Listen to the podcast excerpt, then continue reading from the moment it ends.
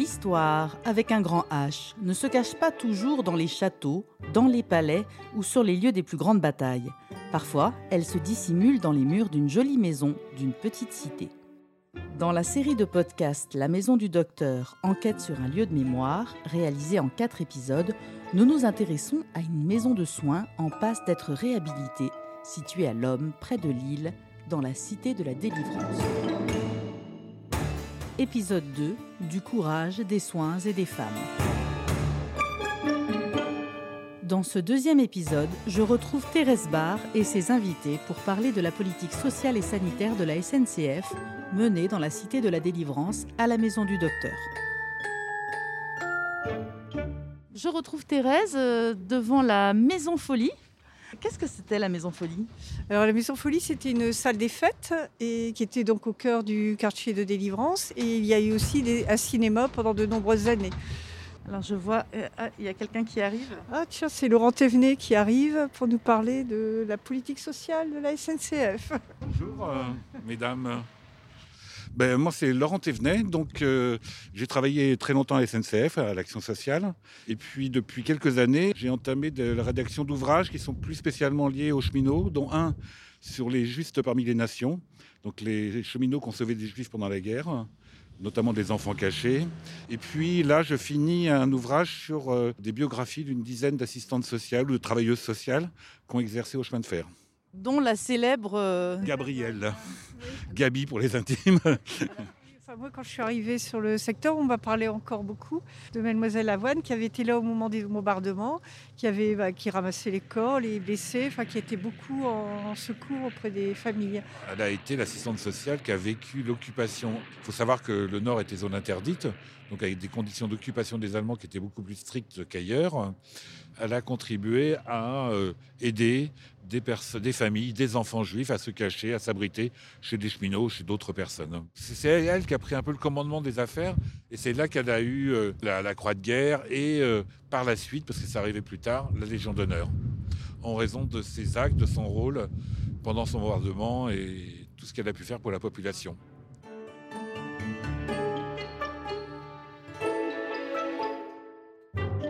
Donc elle était donc assistante sociale à la maison du docteur, c'est ça? Tout à fait. Et donc elle est venue en 1930 ou 31, elle est venue exercer là avec l'idée d'associer la cité séparée des habitations classiques, séparée de l'agitation ouvrière, hein, parce que l'idée c'est quand même que le socialisme ne pénètre pas trop dans les cités, mais en même temps il y avait la mise en place d'installations tout à fait nouvelles, innovantes, qui pouvaient être sportives, l'école ménagère qui est juste à côté de nous, la maison du docteur, bibliothèque, euh, donc des commerces, bien sûr pas d'estaminet. Pas de bar donc? Non, pas de bar, pas d'alcool. et c'est vrai que dans le dispensaire, les assistantes sociales qui ont été nommées là pour venir, c'est pas livrer la bonne parole, mais en tout cas intervenir dans les cités cheminotes pour apporter tous les éléments euh, de confort social et puis tous les soins. À l'époque aussi, les soins, je dirais un peu quotidiens, euh, étaient peu, peu pris en charge. Il n'y avait pas de sécurité sociale à l'époque. Donc vraiment, là, Dautry a mis en place un système et les assistantes sociales telles Gabrielle Lavoine qui a vécu à la maison du docteur, ont été les chevilles ouvrières en fait. Lorsque le train radiologique passe dans le lieu de votre résidence, n'essayez pas de déserter. Le dépistage de la tuberculose à la SNCF est une des principales préoccupations du service médical. Il est de votre devoir d'être sain, aussi bien pour votre famille que pour vos camarades de travail. Il faut que l'on puisse dire, lorsque l'on voit un agent des chemins de fer dans l'exercice de ses fonctions, cet homme est bien portant. N'hésitez pas non plus à faire profiter votre femme et vos enfants de cette organisation que la SNCF met à votre disposition, car n'oubliez pas que dans la plupart des cas, prévoir, c'est guérir.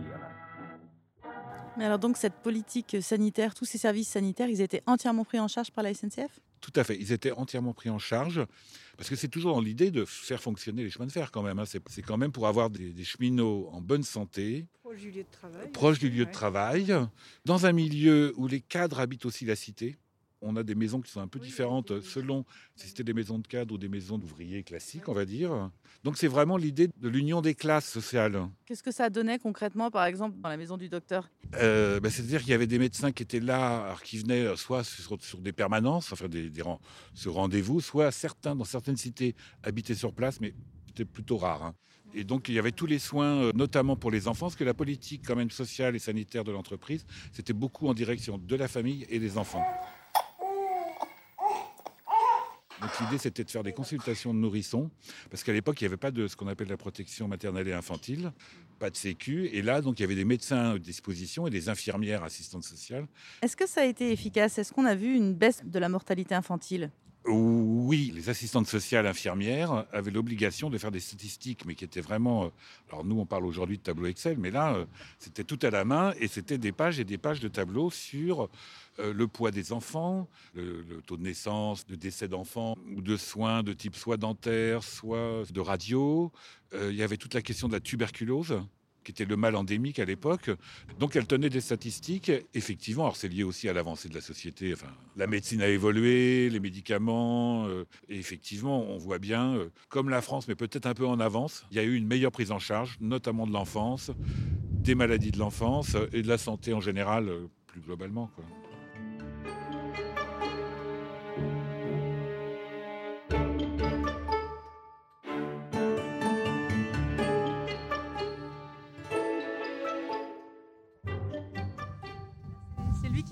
Oui, je crois, oui. C'est M. Ignoret, oui. On vous a reconnu de loin. Bonjour. On va peut-être se mettre à l'intérieur euh, parce qu'il y a quand même vraiment beaucoup de vent.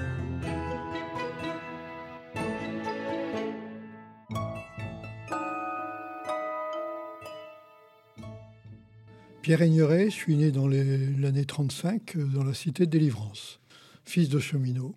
J'ai vécu, disons, les 22 premières années de ma vie euh, dans ce quartier.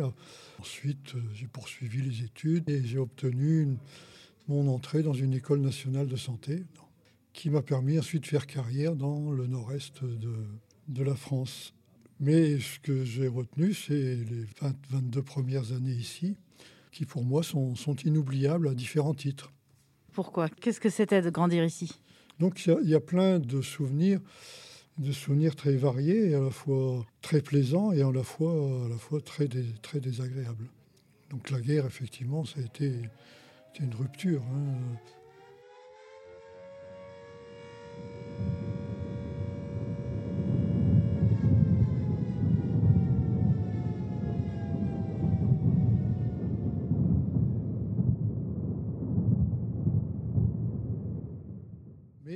la guerre a été vécue par deux dates importantes, une en 1943, un premier bombardement qui a marqué les esprits, et bien sûr, euh, avril 44, où là, c'était l'horreur absolue. Toujours du mal avec cette période.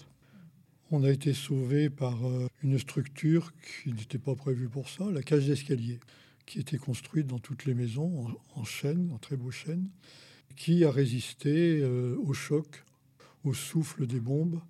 Et donc, sous ces escaliers, on a sauvé certainement des centaines de, victimes potentielles.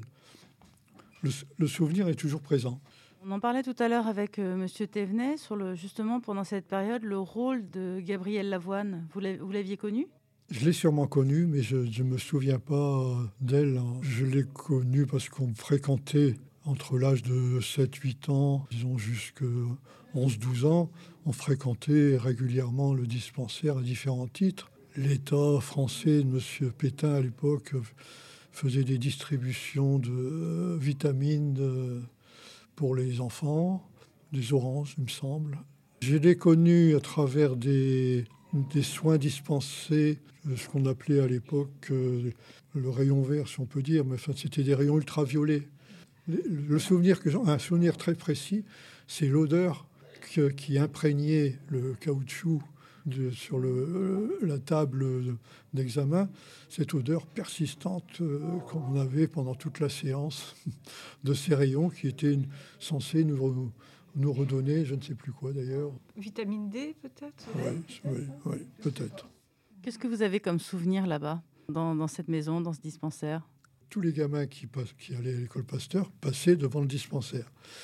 Le dispensaire avait une réputation ambivalente parce que on y faisait des interventions chez les jeunes enfants, les amygdales et les, végétations.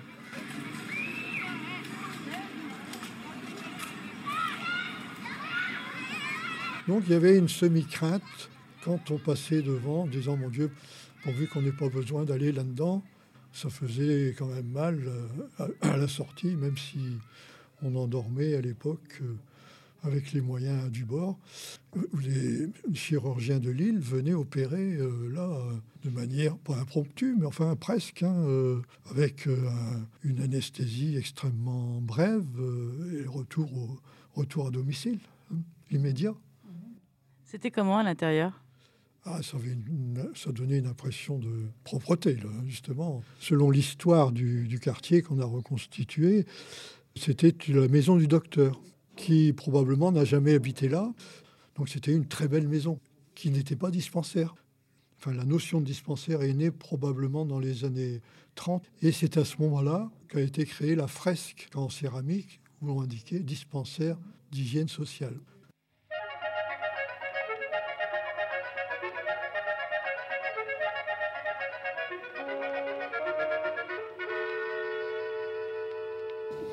Donc ça, c'était les premiers, premiers contacts.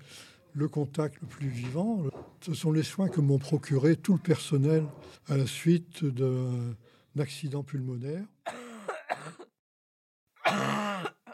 Un soir, euh, j'ai pris froid. Je suis rentré chez moi euh, un peu anéanti. Et on a appelé le seul médecin, qui s'appelait le docteur Gobrek, qui avait obtenu des, la pénicilline à travers la présence des soldats américains qui venaient de passer et occuper un peu le pays pendant fin, fin 44, début 45.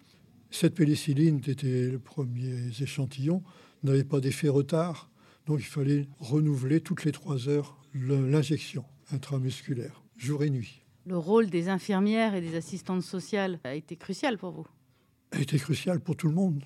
Pour tout le monde le rôle vis-à-vis des familles était constant, c'est-à-dire que le dispensaire a représenté pour plusieurs générations la maison, pas sacrée, mais qui était nécessaire, quotidienne. Mais le dispensaire était majeur. Donc, imaginez euh, l'étonnement d'abord, la surprise, quand euh, la SNCF a fermé le dispensaire en disant je rapatrie les assistantes sociales sur, sur l'île. Et puis euh, l'étonnement qui se transforme un peu en, inquiétude en voyant que la maison comme ça, livrée est même, non sécurisée. Et un jour, ça a été squatté par des jeunes qui ont mis le feu au grenier. Ça se passait en 2009. Ils ont éteint le feu, mais ils n'ont pas mis de bâche il y a une dizaine de tuiles qui, sont parties. Mais on ne peut pas laisser mourir un, bâtiment comme celui-là. Il lui doit une reconnaissance euh, de toujours, d'une part. Donc quand j'ai vu qu'elle était abîmée et que tout le monde s'en fichait éperdument, ça m'a mis hors de moi. Vous m'emmenez voir cette maison? J'ai franchement pas trop envie, hein, mais je vais y aller. C'est un passage compliqué pour moi.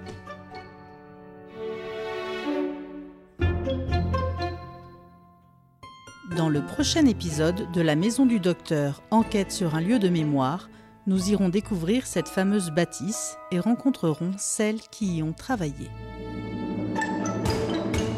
Si vous avez aimé cette enquête podcast, retrouvez d'autres ressources sur patrimoine-sncf.com et icfhabitat.fr. Retrouvez la série de podcasts La Maison du Docteur en téléchargement sur toutes les plateformes de podcast.